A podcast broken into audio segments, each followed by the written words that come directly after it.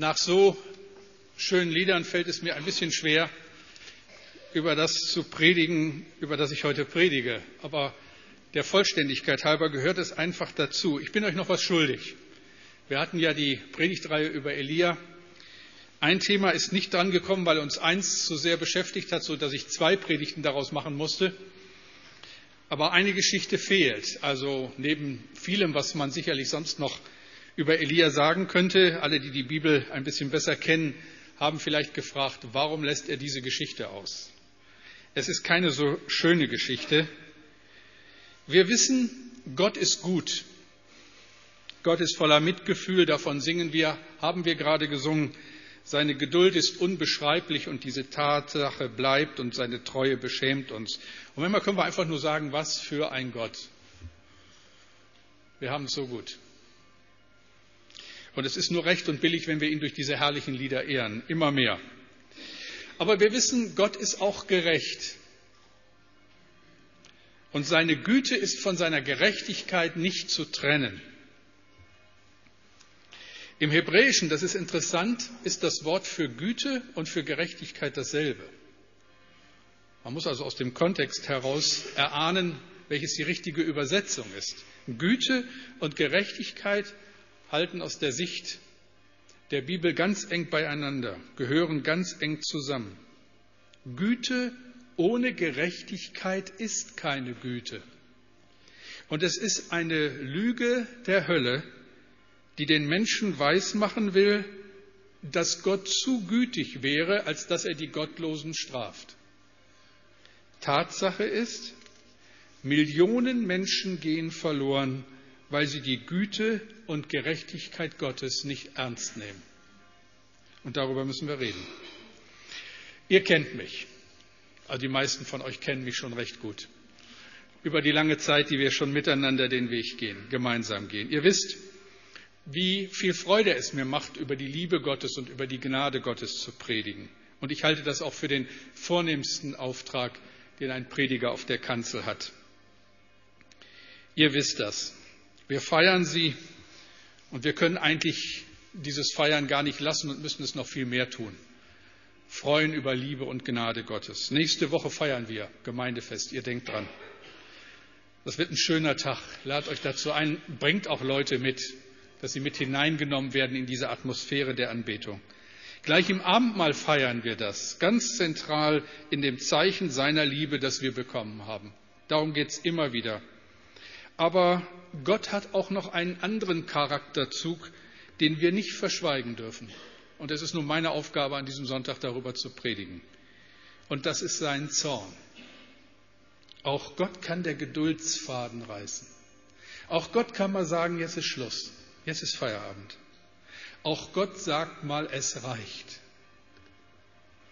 In Sprüche 29, Vers 1 steht, wer oft ermahnt wird und trotzdem eigensinnig bleibt, der nimmt plötzlich ein schreckliches Ende, ohne jede Hoffnung auf Rettung.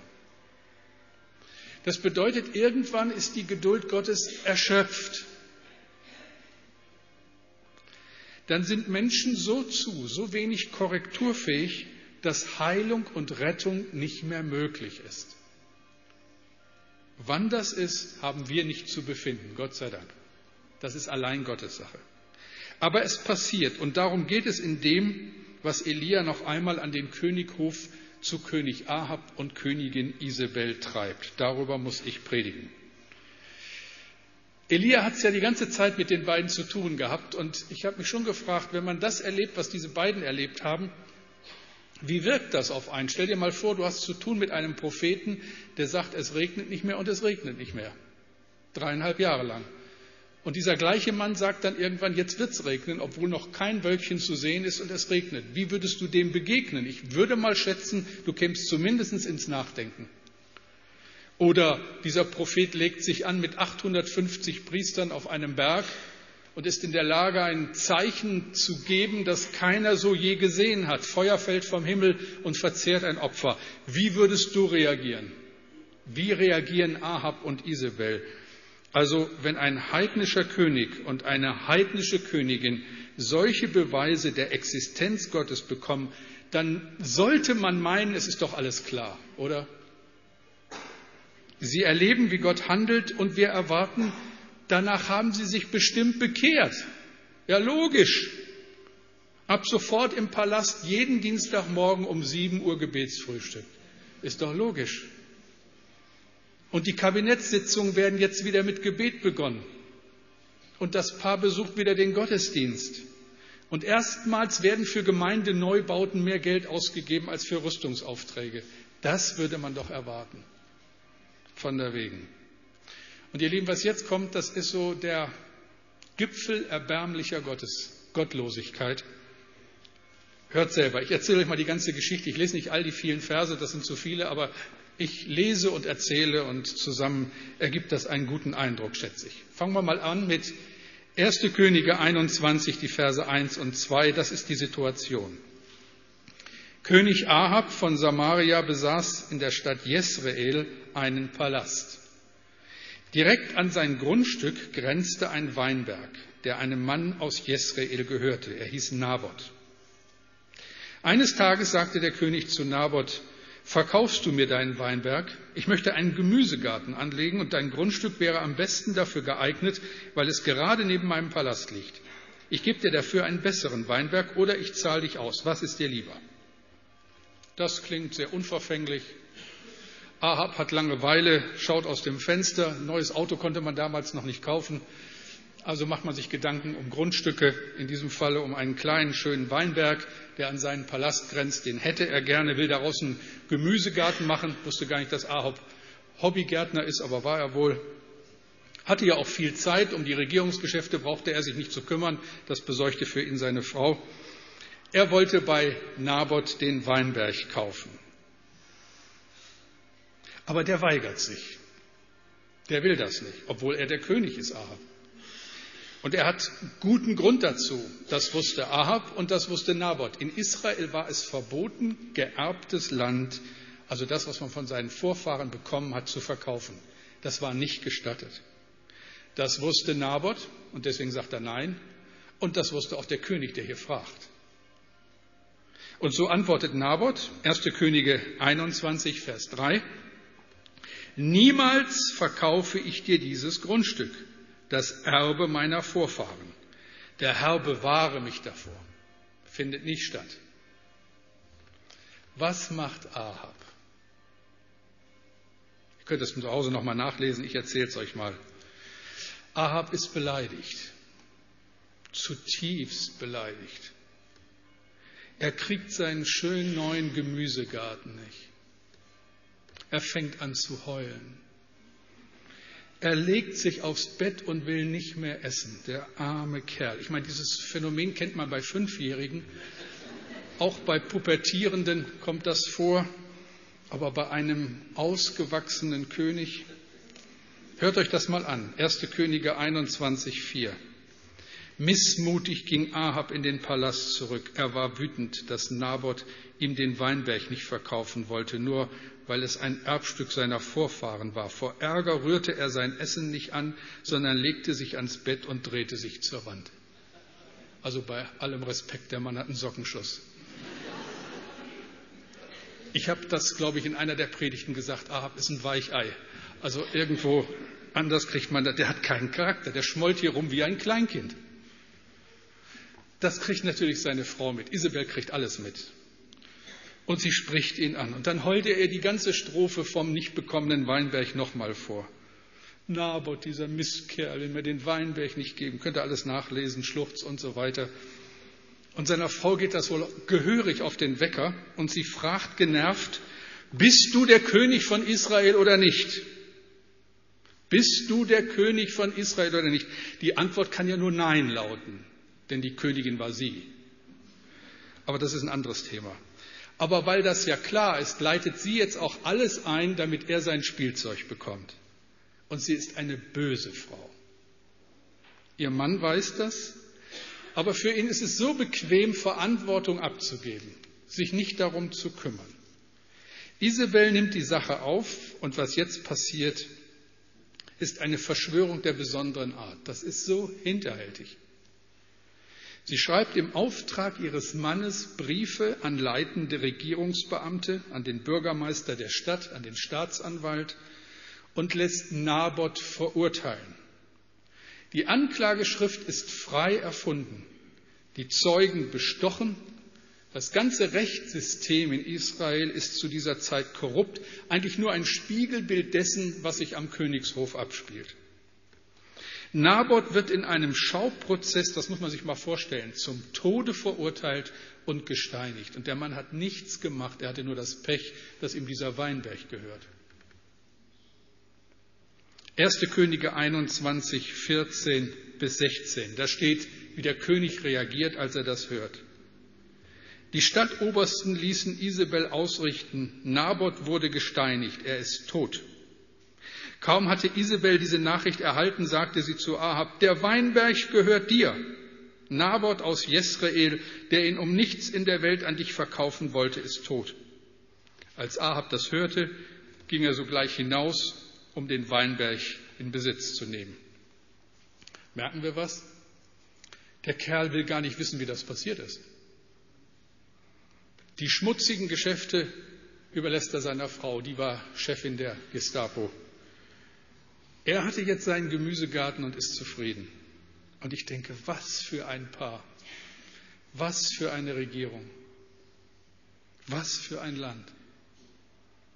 Und Gott sagt, jetzt reicht's. Jetzt ist genug. Jetzt reißt der Geduldsfaden Gottes. Jahrelang hat er zugesehen, aber nun kommt der Punkt, an dem Gottes Gerechtigkeit greift. Bisher ist Elia nicht aufgetaucht. Wir wissen gar nicht, wo er ist zu dieser Zeit. Es scheint fast so, als wenn Gott sich noch zurückhält und diesem Paar die Möglichkeit gibt, über das, was passiert ist, nachzudenken. Aber da das nicht geschieht, da es immer schlimmer wird, greift Gott ein. Und es wird deutlich, was ein wesentlicher Teil des prophetischen Dienstes ist. Elia muss im Auftrag Gottes auf den geistlichen Notstand im Palast und im ganzen Land hinweisen, muss Gericht Gottes verkündigen Gottes Nachsicht hat da ein Ende, wo Menschen immer und immer wieder seine Gebote mit den Füßen treten. Gericht setzt ein, aber niemals ohne vorherige Mahnung und mit langem, langem Vorlauf. Ich denke, wir brauchen das damals wie heute. Wir brauchen das hinein in unsere Zeit. Vollmächtige prophetische Rede, die ohne Kompromisse den Willen Gottes verkündigt und die Konsequenzen eines unheiligen Lebens aufzeigt. Das ist unser Auftrag. Das tun wir ganz unbewusst durch ein geheiligtes Leben und das müssen wir tun, auch immer wieder auf dieser Kanzel. Also, Elia betritt den Palast und das ist sein Auftrag. Gott spricht. Das hat er weiter zu sagen, 1. Könige 21, 19. Sag ihm, ist es nicht schon genug, dass du gemordet hast? Musst du nun auch noch fremdes Gut rauben? Höre, was ich der Herr zu dir sage. An der Stelle, wo die Hunde das Blut Nabots aufgeleckt haben, werden sie auch dein Blut auflecken. Das ist nicht sehr erbaulich. Aber so hört es sich an, wenn Gott Gericht spricht, wenn Gottes Geduld zu Ende ist, wenn ihm, wenn ihm der Geduldsfaden reißt. Elia zögert keinen Augenblick, stellt keine Fragen, hat nichts einzuwenden. Er geht los und tut, was Gott ihm befohlen hat, ohne Ansehen der Person. Er ist Botschafter Gottes und er lässt sich nicht korrumpieren und sagt die Wahrheit. Am Ende der Geschichte fasst der Autor dieses Buches des ersten Königebuches die Regierungszeit von Ahab und Isabel so zusammen, kann man nachlesen in 1. Könige 21, 25. Es gab tatsächlich keinen König, der sich in solchem Maße dem Bösen verschrieben hatte wie Ahab. Seine Frau Isabel hatte ihn dazu verführt. Es gab tatsächlich keinen König, der sich in solchem Maße dem Bösen verschrieben hatte wie Ahab.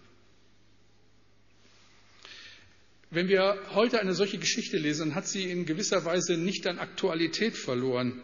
Denn ich denke, es gilt damals wie heute. Gott schaut eine Zeit lang zu, Uns kommt das manchmal sehr lange vor. Aber dann ist Schluss. Aber das andere ist auch klar, ihr Lieben. Wenn es uns manchmal zu lang scheint, bitte vergesst das niemals.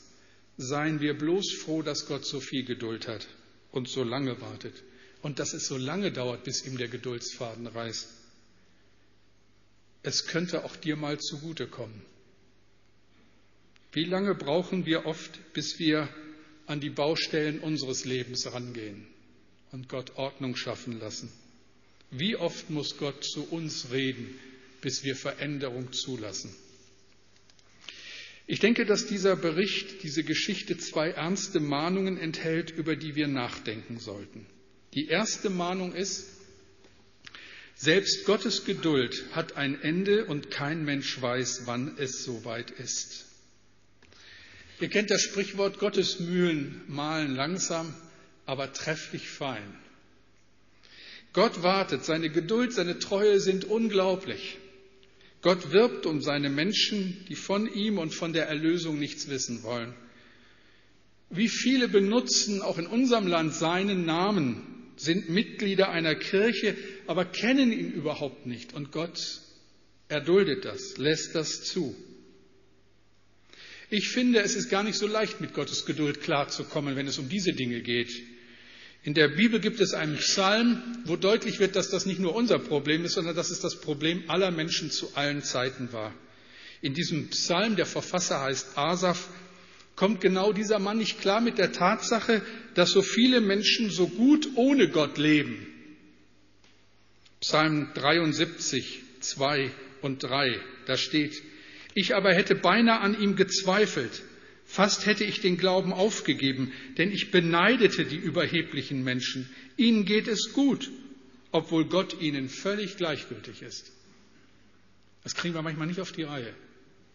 Wir kriegen nicht auf die Reihe, warum Gott uns manche Dinge zumutet, die uns überhaupt nicht gefallen und warum es so vielen gottlosen Leuten so gut geht. Das kriegen wir nicht auf die Reihe. Asaf ist darüber fast zerbrochen. Und allein der Blick auf das Ziel hat ihn gerettet.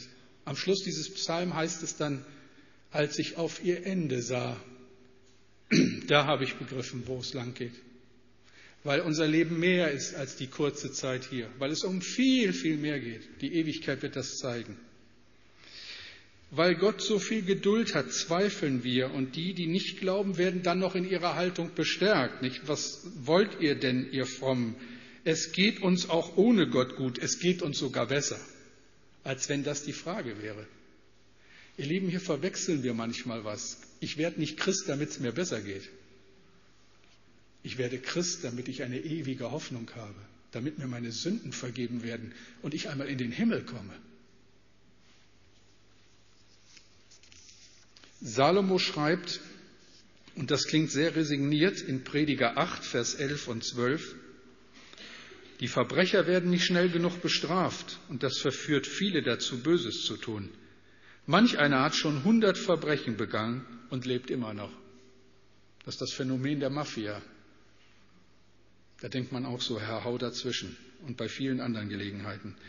Gott hat unendlich viel Geduld, aber eines Tages ist Schluss.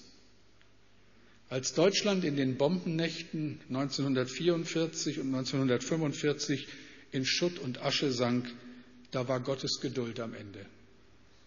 Und wir haben teuer bezahlt. Ich glaube, es gab kaum eine Familie in Deutschland, die nicht mindestens einen Todesfall zu beklagen hatte.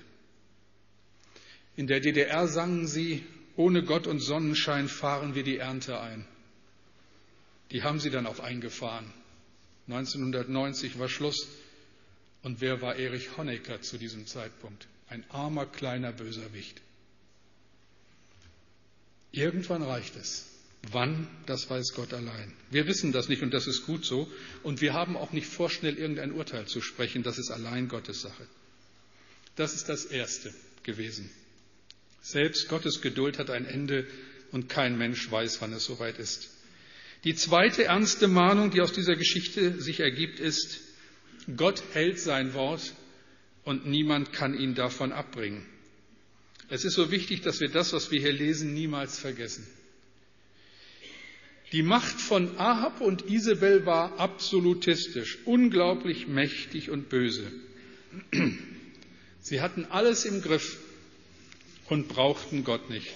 Und dann kommt die Stunde Gottes. Ein Mann sagt ein paar Worte und es ist vorbei. Gottes Zorn trifft sie. Es ist Zeit des Gerichts. Ich denke an eine andere Zeit, viele hundert Jahre später.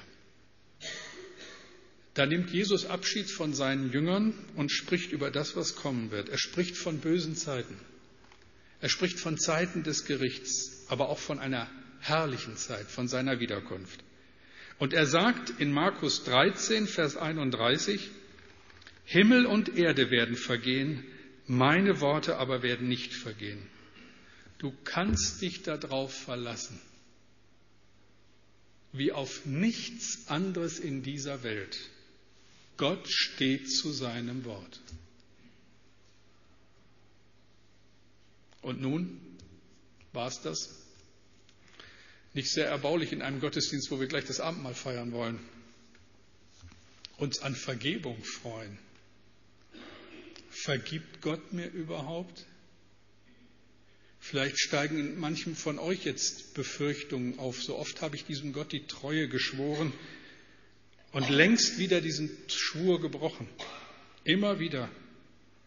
Was ist, wenn er keine Geduld mehr mit mir hat? Wenn er zu mir sagt, jetzt reicht's. Wir müssen nochmal zurück zu dieser Geschichte von Ahab und Isabel. Was passierte denn dann mit dem Königspaar?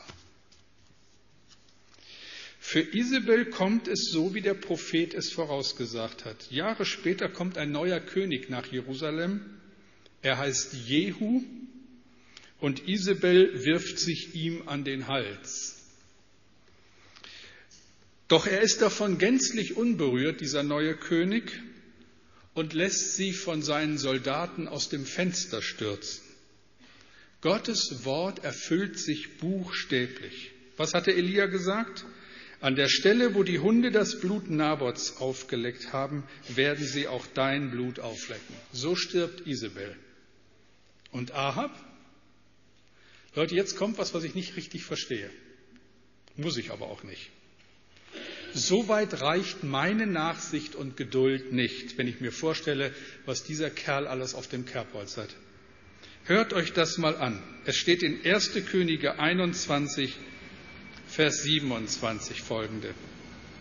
Als aber Ahab diese Worte hörte, das, was Elia sagt, zerriss er seine Kleider und legte ein heerendes Tuch um seinen Leib und fastete und schlief darin und ging bedrückt einher.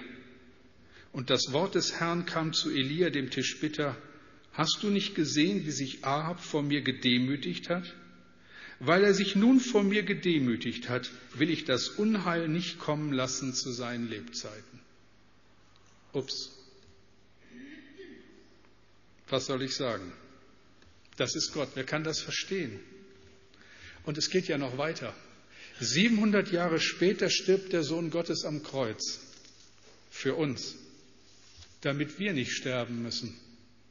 Er stirbt für alle Menschen. Auch für die, denen wir zu Recht den Tod wünschen. Jack Colson, der ehemalige Chefberater des Präsidenten Richard Nixon, war lange, lange Jahre im Gefängnis als einer der Hauptschuldigen im Watergate-Skandal. Heute ist dieser Mann in Amerika ein bekannter Prediger, ein Mann Gottes, der viel Gutes tut, gerade für die Gefangenen. John Newton war ein brutaler Sklavenhändler.